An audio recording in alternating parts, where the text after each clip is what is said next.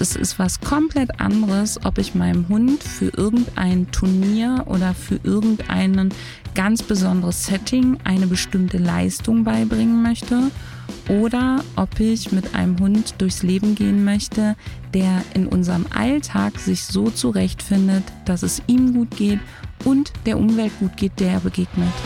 Hallo und herzlich willkommen zu einer neuen Episode des Anders mit Hund Podcasts. Ich freue mich wahnsinnig, dass du wieder eingeschaltet hast und mir erneut lauscht oder vielleicht auch zum ersten Mal. In den vergangenen Wochen habe ich mich immer wieder mit einem Thema beschäftigt und es sind mir immer wieder Gedanken zu einem Thema durch den Kopf gegangen und das möchte ich heute mit dir teilen und meine hoffentlich recht gut vorsortierten Gedanken ähm, dir zum Besten geben.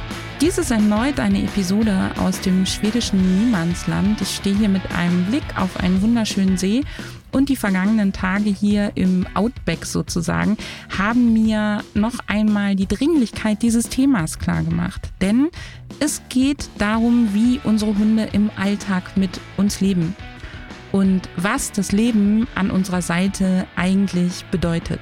Es geht um den Fulltime-Job Familienhund. Und es ist mir ganz egal, was für eine Form Familie du bist. Also ganz egal, ob du ein Single-Haushalt bist, ein Pärchenhaushalt oder auch die Großfamilie. Für mich sind Familienhunde die Hunde, die uns im Alltag begleiten. Man könnte sie auch Alltagsbegleithunde nennen.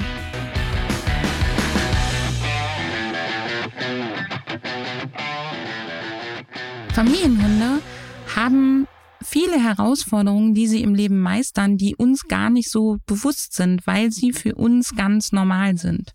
Und vielleicht kennst du das, dass uns gerade Dinge, die selbstverständlich sind, im Alltag nicht auffallen. Das ist übrigens häufig auch mit unseren Stärken so.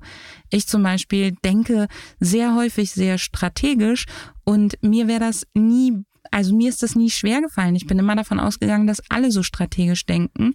Und deswegen war es für mich immer selbstverständlich, dass ich so denke und dass ich so bin. Zurück zum Familienhund. Ich saß vor ein paar Wochen beim Friseur und um mich herum entbrannte die übliche Diskussion über Hunde. Frag mich nicht warum, ich war nicht beteiligt, ich habe den Begriff Hund nicht mal erwähnt. In jedem Fall saß ich ähm, beim Friseur und tippte auf meinem iPad rum und habe ein bisschen gearbeitet, während ich da saß und Ideen gesammelt und dann ging es um mich herum los.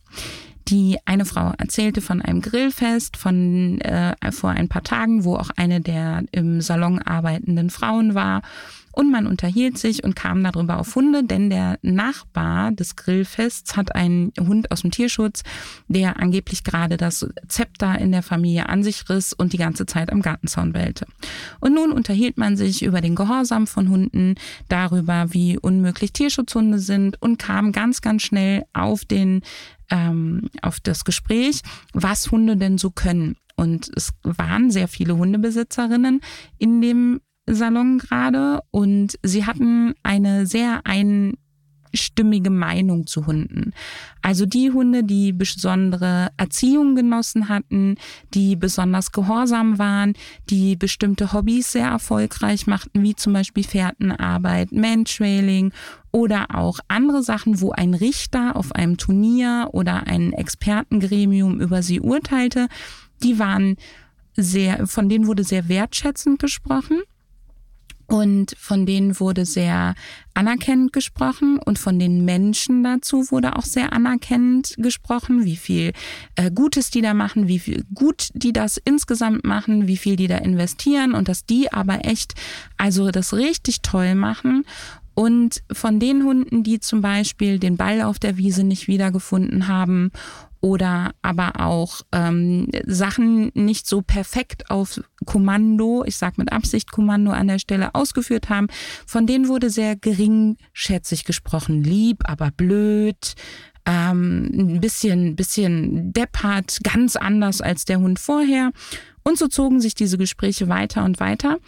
Und vielleicht kennst du diese Form von Gesprächen. Mir begegnen die sehr oft ob ich beim Arzt sitze, in bestimmten Runden bin oder eben auch beim Friseur. Und ich rutsche dann immer so ein bisschen in meinen Stuhl und versuche, mich abzulenken und mich da nicht einzumischen. Früher habe ich ganz viel Energie darauf verschwendet, mich da einzuschalten, den Leuten meine Sicht der Dinge klarzustellen und ähm, sie mitzunehmen in eine andere Perspektive. Heute weiß ich, dass wenn die Leute das nicht aus sich heraus sich wünschen, dann wollen sie das gar nicht. Sie wollen nicht, dass ihr Weltbild jetzt hier irgendwie angekratzt wird.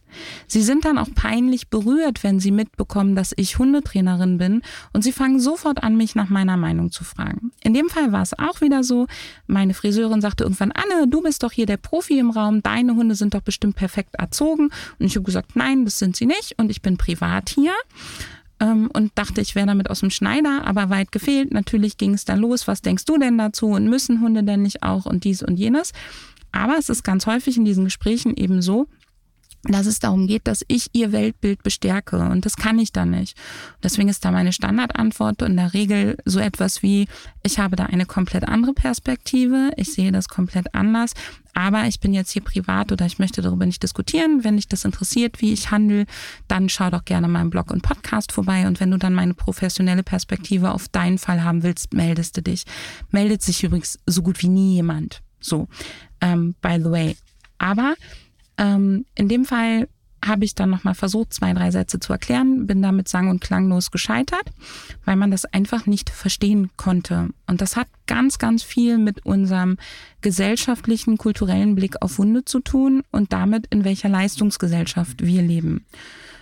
Und verstehe mich nicht falsch, ich bin ein totaler Trainingsnerd. Ich trainiere total gerne und ich bin sehr froh, dass es mit meinen Hunden Signale gibt, die wir so sauber trainiert haben, dass sie richtig, richtig gut funktionieren. Nur der Wert meiner Hunde ist nicht davon abhängig, welche Signale sie wie gut können und wo sie das menschliche Konzept von bestimmten Aufgaben verstehen, sondern meine Hunde sind, egal ob sie funktionieren oder nicht, immer gleich wertvoll. Und in diesen Gesprächen begegnet mir immer wieder, dass die Leute, die Hunde haben, die eben vielleicht nicht perfekt funktionieren, ähm, eher geringschätzig auf ihre Hunde gucken und auch auf die Menschen anders geguckt wird. Die haben das nicht im Griff, die machen das nicht richtig. Ähm, es wird ganz viel geurteilt, gewertet und abgewertet. Und es wird dabei ganz häufig übersehen, welche Leistung Hund und Mensch im Alltag bringen. Denn Familienhund, dieses Leben als Familienhund, das bringt eine Menge Herausforderungen. Und es ist was komplett anderes, ob ich meinem Hund für irgendein Turnier oder für irgendein ganz besonderes Setting eine bestimmte Leistung beibringen möchte oder ob ich mit einem Hund durchs Leben gehen möchte, der in unserem Alltag sich so zurechtfindet, dass es ihm gut geht und der Umwelt gut geht, der er begegnet. Das ist ein himmelhimmelweiter Unterschied.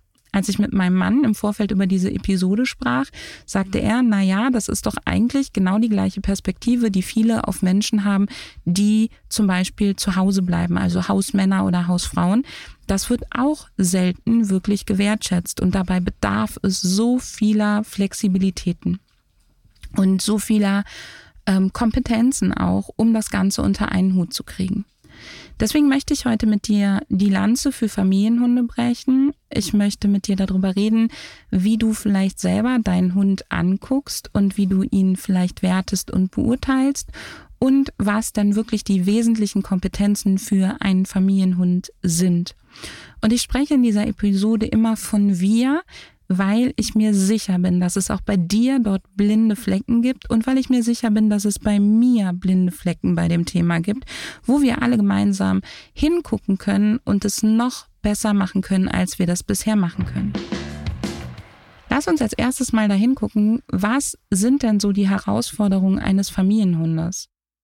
Ein Familienhund ist im Alltag mit dabei. Die meisten Leute schaffen sich Hunde an, weil sie einen Kumpel dabei haben wollen, der immer mit dabei ist. Weil sie jemanden haben wollen, der mit ihnen Bestreifzüge durch die Umwelt und die Natur ähm, macht, weil sie vielleicht sich selber mehr bewegen wollen. Das heißt, niemand schafft sich einen Hund selbstlos an. Wir haben immer alle Bedürfnisse, die dieser Hund erfüllen soll und die wir auch an ihn dran heften. Und wenn diese Bedürfnisse mit dem kollidieren, was für diesen Hund gerade möglich ist, dann betiteln wir ihn verhaltensoriginell oder verhaltenskreativ. Und das sind so Begriffe, ich weiß, dass das nur die, die die, der Versuch ist, sowas wie Verhaltensproblem oder Problemverhalten nett zu formulieren. Aber für mich sind die meisten Hunde, die mir als verhaltenskreativ oder originell vorgestellt werden, nicht das, sondern es sind einfach Hunde, die in einer Umwelt leben, die für sie gerade überfordernd ist. Und da brauche ich gar keinen schönen Begriff für, weil es ist so, wie es ist. Es ist diese ganzen Begriffe, verhaltensoriginell, verhaltenskreativ etc., sind eigentlich wieder diesem Leistungsdruck geschuldet. Nämlich sie sind die liebevolle Umschreibung oder auch Ausrede, warum es die Begründung der Selbstschutz, um sich der, dem Werten der anderen zu entziehen, warum es vielleicht nicht so funktioniert, wie wir die Erwartung an den Hund haben. Und deswegen bin ich mit diesen Begriffen so vorsichtig und auch so kritisch. Denn wenn wir uns das Leben eines Familienhundes angucken, mit zum Beispiel wechselnden Partnern oder Partnerinnen, mit Besuchern, die kommen und gehen, mit dem Leben in einem Mehrfamilienhaus, mit dem Leben in einem Haus mit verschiedenen Individuen, also dir, deinem Partner, deinen Kindern, deiner Partnerin, wem auch immer, wenn wir uns angucken, was wir alles mit ihnen unternehmen wollen, spazieren gehen dauernd an unterschiedlichen Orten, ähm, spazieren gehen wollen dort, wo sie viele Artgenossen oder auch viele Menschen treffen. Und viele ist relativ, das kann für deinen Hund schon viel sein, wenn er viermal die Woche jemanden trifft oder dreimal die Woche. Wir nehmen sie gegebenenfalls mit auf Reisen oder geben sie in der Zeit in eine Hundepension. Wir ziehen um, wir verändern unsere Arbeitszeiten, wir verändern je nach Sommer, Winter, sonst wie Lage unseren Tagesrhythmus.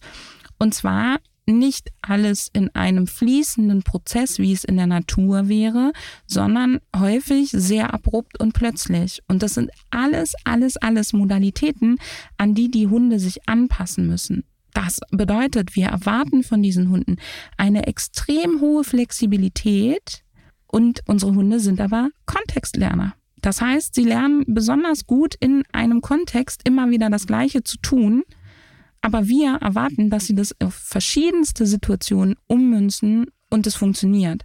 Und wenn wir dann noch zu den Leuten gehören, die in das klassische Hundeschulsystem gehen, dann erwarten wir, dass Hunde für sie unsinniges Verhalten wie Sitzen in verschiedensten Situationen abspulen können. Was wir vielleicht in fünf Situationen geübt haben, sollen sie in 50 aber bitte können und abrufen können. Und wenn sie das nicht immer auf dasselbe Tempo, immer auf dieselbe Art kommen, dann sind sie dumm oder was auch immer uns da gerade einfällt.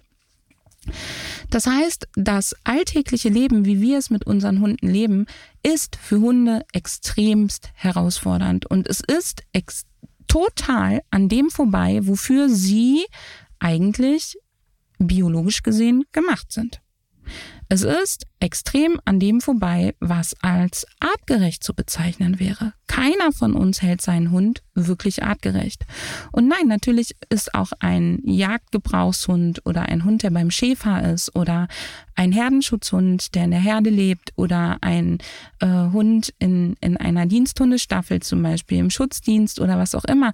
Natürlich sind die auch nicht artgerecht gehalten. Und die haben auch viele Herausforderungen zu bewältigen. Aber der Unterschied ist erstens, dass die viel dosierter diesen Reizen in der Regel ausgesetzt werden. Der zweite Unterschied ist, dass sie viel systematischer auf diese Reize vorbereitet werden. Und ich sage nicht, dass das alles gut läuft. Also verstehe mich nicht falsch.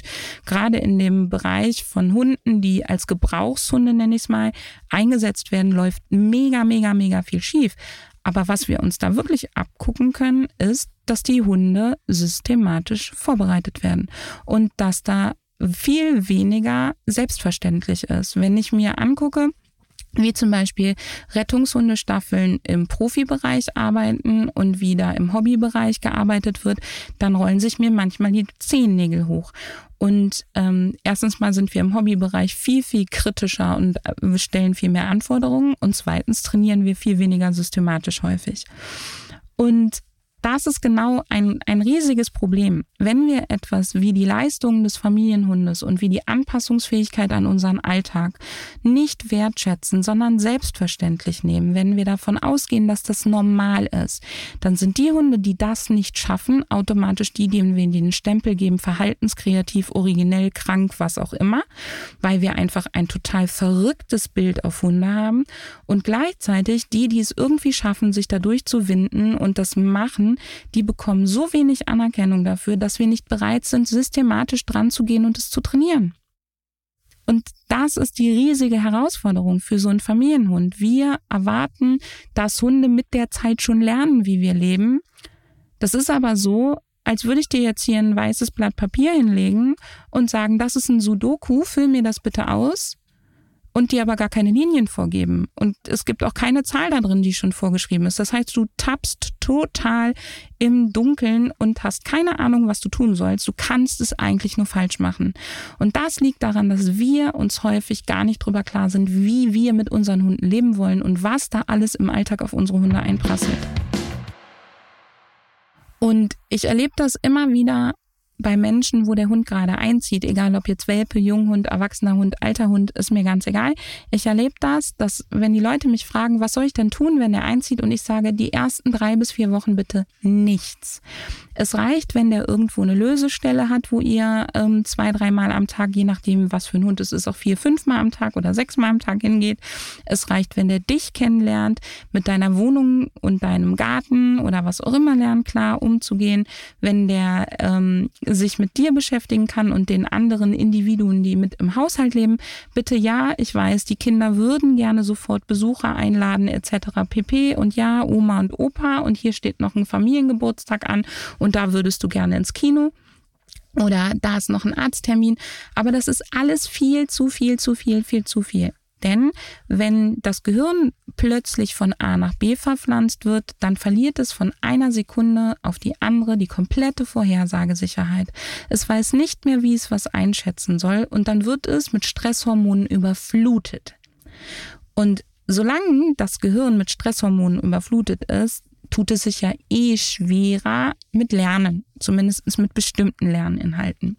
Also ist es wichtig, dass du erst einmal die Reize minimierst, wartest, bis der Hund sich an diese Reize gut gewöhnt hat, die Stresshormone abgebaut sind, der richtig cool damit umgehen kann und dann kannst du neue, ich nenne es mal Impulse setzen. Und dann kommt es wieder darauf an, was ist in deinem Leben wichtig.